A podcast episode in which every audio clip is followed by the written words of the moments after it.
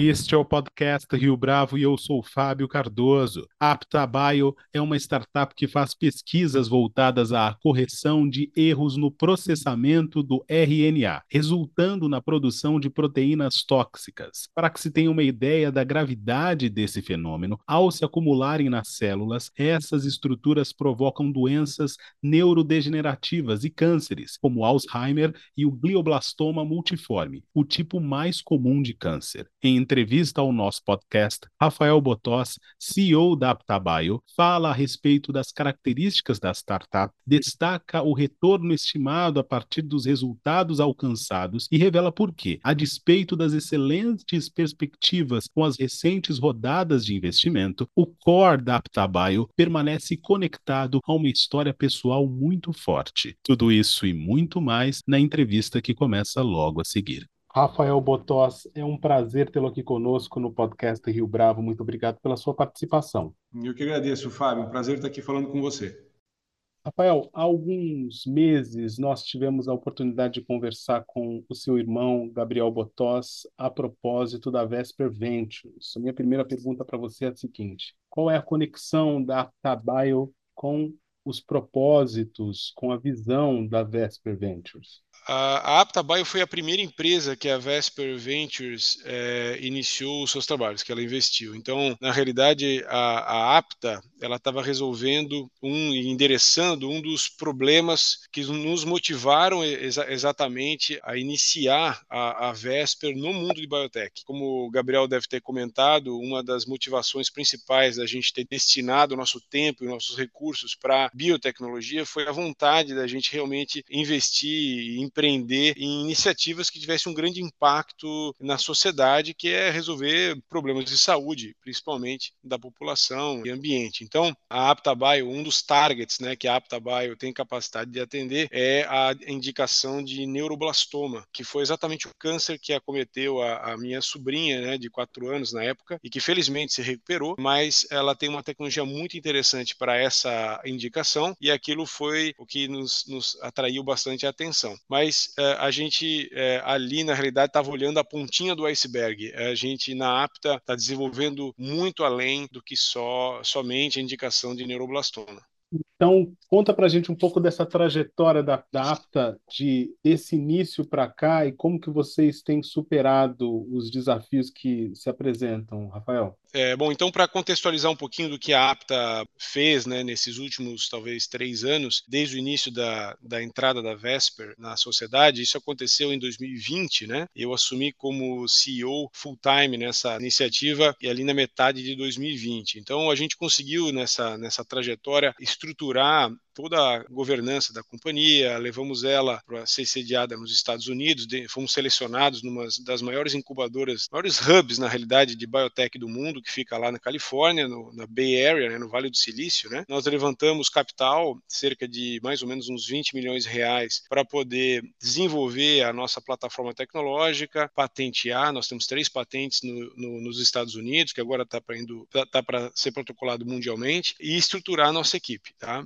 Então, basicamente, o que, que a, a Apta faz? Ela desenvolveu uma nova plataforma tecnológica que tem a capacidade de recuperar o estado saudável das células de dentro para fora. Então, é uma chamada terapia de RNA. A nossa molécula, que é única no mercado, ela é uma nova molécula. Essa molécula, tipo, ela não, ela não existe, é um novo capítulo no livro, né? Ela tem a capacidade de permear as células, todas as células que a gente endereça, e ela entra lá no núcleo da célula e ela corrige a maquinaria dessa célula. O ponto principal que a gente está tentando eh, endereçar, né, o principal problema que a gente está tentando endereçar é um problema associado ao envelhecimento. Todo mundo, quando envelhece, começa a sofrer danos no DNA, certo? Esses danos do DNA podem, podem vir da, desde a de muita exposição ao sol, como a, ao cigarro, como a comer muito açúcar, vamos dizer assim, ou estresse, né? E basicamente esse estresse interfere em como que o teu DNA é transformado para virar as proteínas do teu corpo. Então, esse processo de transformação do código do DNA em proteínas é algo que é prejudicado com a idade. Conforme você vai envelhecendo, você vai cada vez mais aumentando as chances de, e, e a quantidade de erros nesse processo de transformação. E é exatamente aí que a APTA entrou, com uma nova tecnologia que ela é capaz de corrigir exatamente isso, como que o teu DNA é transformado nas diversas proteínas que existem nas tuas células. A gente conseguiu, por inúmeros testes, tanto, tanto em células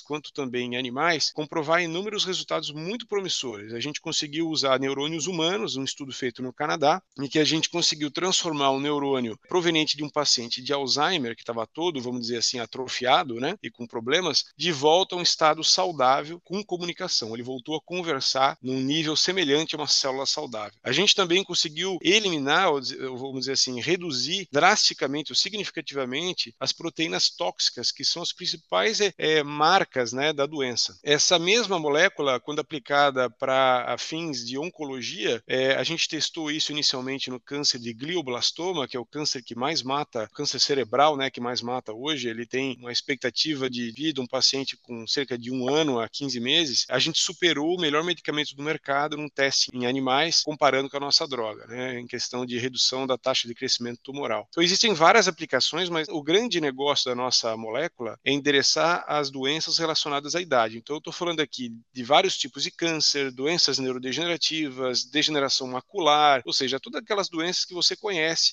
das pessoas que ficam muito idosas, né? Então, a prevalência, ou seja, a incidência disso é 100%. Todo mundo, né, no melhor dos casos, vai ficar velho e vai sofrer alguma dessas doenças. E a gente está tentando endereçar exatamente isso. É entender como que exatamente o processo de envelhecimento fun funciona e, através da nossa tecnologia, tentar endereçar e reduzir e minimizar os efeitos do processo de envelhecimento nas células. Nós temos diversos desafios, né? Tra trabalhar com uma tecnologia como a nossa é inovadora a nível mundial, então a gente está falando aqui de tecnologia que é realizada em vários laboratórios no mundo inteiro. A gente trabalha com laboratórios na Inglaterra, na França, na Índia, na Áustria, Estados Unidos, Canadá, Japão, Brasil. Né? Nossa equipe trabalha a nível internacional, nos melhores laboratórios, e é, é uma plataforma inovadora. Então, para a gente poder provar né, que a gente está certo, tem que são, são necessários inúmeros testes, muitos deles milionários, né, caríssimos de serem desenvolvidos. E então a gente está constantemente é, trazendo resultados e ao mesmo tempo buscando investidores para nos apoiar nessa trajetória. O potencial da, da nossa plataforma é um potencial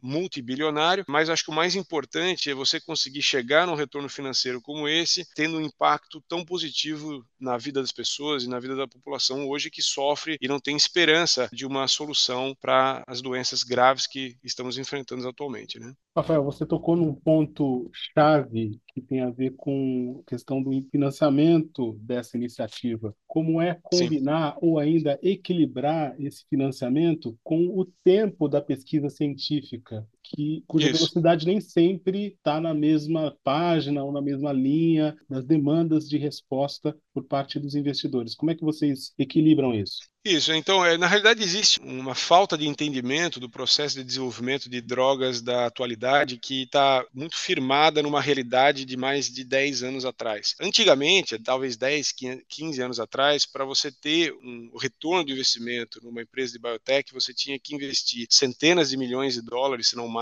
e para você iniciar os estudos em humanos, você precisava de, sei lá, no mínimo sete anos de pesquisa. A gente conseguiu, na realidade, o mundo inteiro vem evoluindo muito nisso com as novas ferramentas, desde inteligência artificial, softwares de simulação, compostos sintéticos, como é o nosso caso. Então a gente consegue acelerar muito esse processo que a gente chama de pré-clínico para validar a segurança e também com fortes sinais de eficácia da droga, tanto em modelos celulares quanto em modelo em animais. Na realidade, hoje existe um investimento gigantesco, né, que típica nos últimos anos, né, tem sido feito em empresas de biotech com grandes valuations e retornos exponenciais, e isso tem trazido muito interesse né, de investidores internacionais. O que aconteceu nos últimos dois anos é que, basicamente, teve um, uma, uma crise né, desse mercado de big techs, que ela também refletiu no mundo de biotech, e o que aconteceu foi que os fundos de investimento tiveram que fazer vários down rounds, né, os fundos internacionais, principalmente americanos, tiveram que fazer muito down round, e o capital que eles tinham, eles tinham que concentrar em rodadas maiores, em club deals, com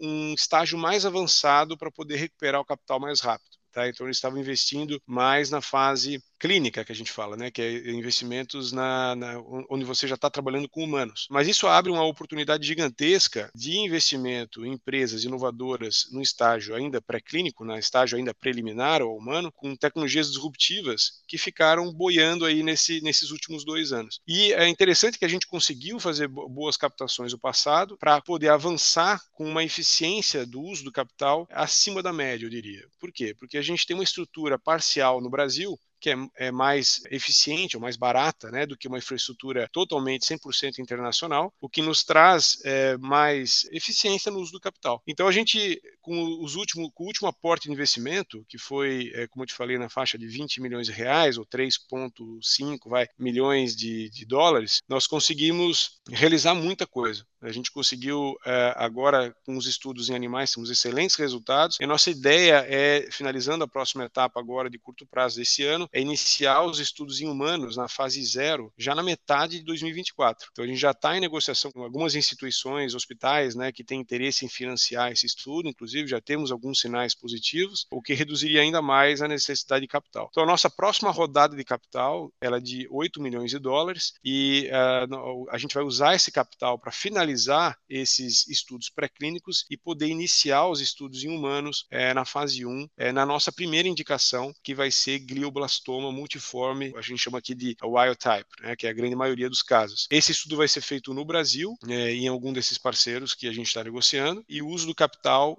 também vai expandir o nosso pipeline. A gente tem indicações para degeneração macular, nós temos indicações para síndromes metabólicas, nós temos indicações para doenças neurodegenerativas. Então, a possibilidade do uso da nossa molécula para diferentes indicações também é um fator que reduz risco e, ao mesmo tempo, gera uma, uma atratividade pela, pelo valor exponencial que ela pode ter no futuro. A gente está falando aqui, uma molécula para Alzheimer, por exemplo, ela chega ao mercado hoje por 46 bilhões de dólares de valor, né? Imagina que a degeneração macular, então, é três vezes mais prevalente que o Alzheimer, né? Então, claro, tudo tem um valor diferente, mas no total a gente está falando aqui de talvez uma centena de bilhões de dólares de valor que a gente poderia capturar na próxima década. De certa forma, você já respondeu o que eu vou perguntar aqui, mas eu gostaria de, de insistir nesse ponto. Qual é a importância da estrutura da Bio no Brasil em relação frente às outras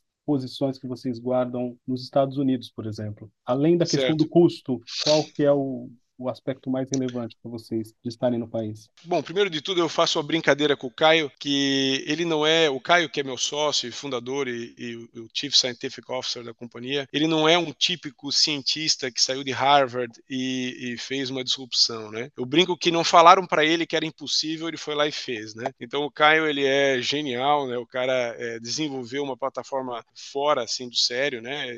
Totalmente disruptiva, a gente usou os melhores escritórios de patentes para poder avaliar a anterioridade da tecnologia e o potencial da patente. Então, assim, às vezes, no lugar menos esperado, a gente encontra soluções mais inovadoras. Né? O Brasil ele tem uma grande é, produção de material científico, é, pessoas de altíssima qualidade que são muito mal exploradas hoje, não só no Brasil, mas no mundo. A gente, infelizmente, a gente acaba perdendo essas pessoas de altíssima qualidade para grandes instituições internacionais e no Brasil, é, ou eles se colocam na academia ou ficam subvalorizados valorizados. É, eu acredito que a gente tem uma oportunidade gigantesca de aproveitar essa mão de obra, esse potencial que o Brasil tem é, e as pessoas, os cientistas que nós estamos criando para gerar disrupção a nível global. Você vê que a dor de barriga é, aqui do Brasil é a mesma dor de barriga do Japão. Então a gente está falando aqui de tecnologias de em resolver endereçar problemas globais, aonde a gente tem o principal investimento no material intelectual. Então o Brasil para nós estrategicamente para a APTA é, é onde a empresa nasceu,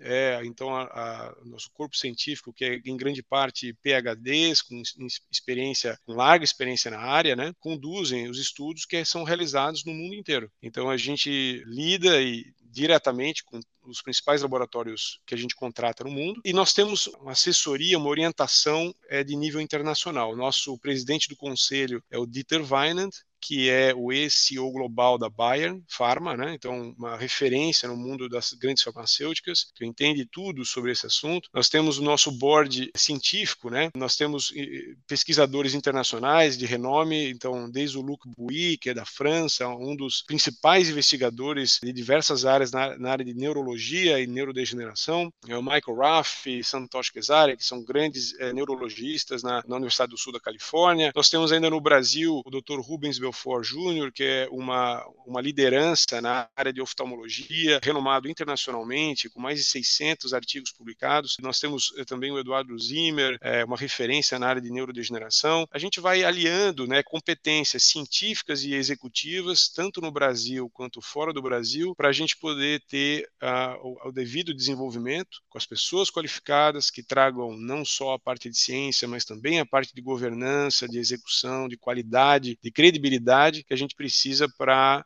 alcançar não só o interesse dos investidores nacionais, mas é, principalmente, até para as próximas rodadas, o interesse de investidores é, de porte internacional, os maiores do mundo.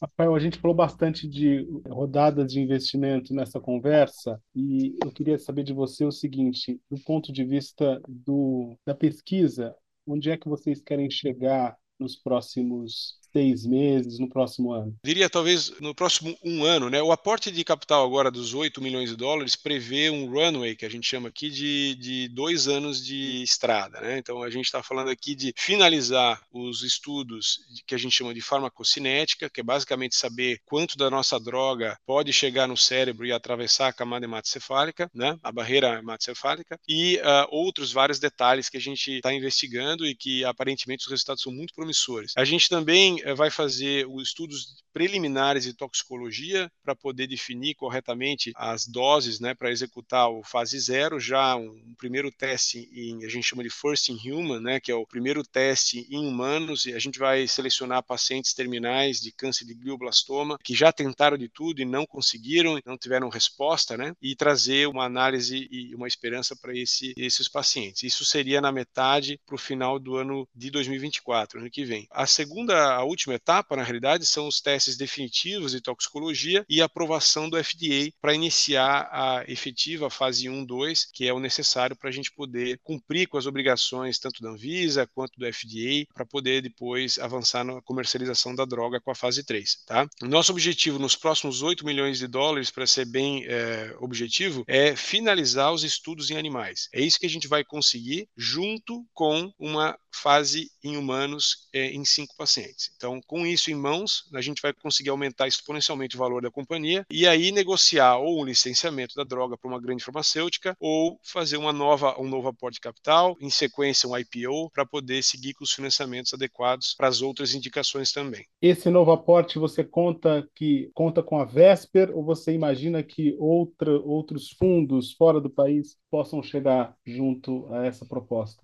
Essa é uma excelente pergunta. A Vesper ela já se comprometeu com 10% da próxima rodada. Nós temos outros investidores, tanto é, venture capital, né, tanto, tanto VCs quanto uh, family offices e também alguns hospitais que estão interessados em fazer a negociação para aportar o restante do capital. Então, a gente pretende fechar esses 8 milhões de dólares em duas tranches. A gente vai ter um first closing de 3 milhões de dólares, que a gente espera finalizar no mais tardar até final de novembro desse ano, e os outros 5 milhões no primeiro trimestre uh, do ano que vem. Então, basicamente, a composição desses três mais cinco vão vir, eh, a gente pretende que seja da, da Vesper e mais VCs e Family Offices. Rafael, para a gente encerrar, o quanto da lembrança da sua sobrinha guia você à frente da Aptabaio? Eu acho que todo dia que a gente acorda de manhã cedo e, e, e, enfrenta as dificuldades que a gente tem que enfrentar todo dia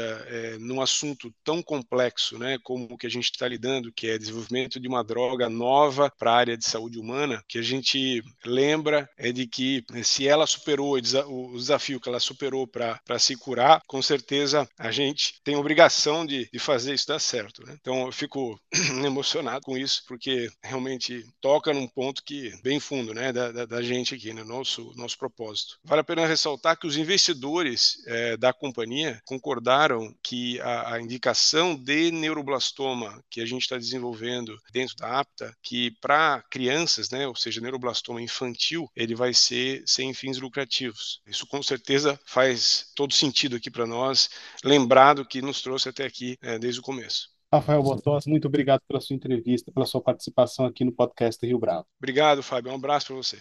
E esta foi mais uma edição do podcast Rio Bravo. Ouça, comente e compartilhe. Gostou da experiência? Nós da Rio Bravo estamos aqui para lhe oferecer o conteúdo mais adequado para a sua melhor tomada de decisão. E no site www.riobravo.com.br você conhece mais a respeito da nossa história. No Twitter, o nosso perfil é @podcastriobravo.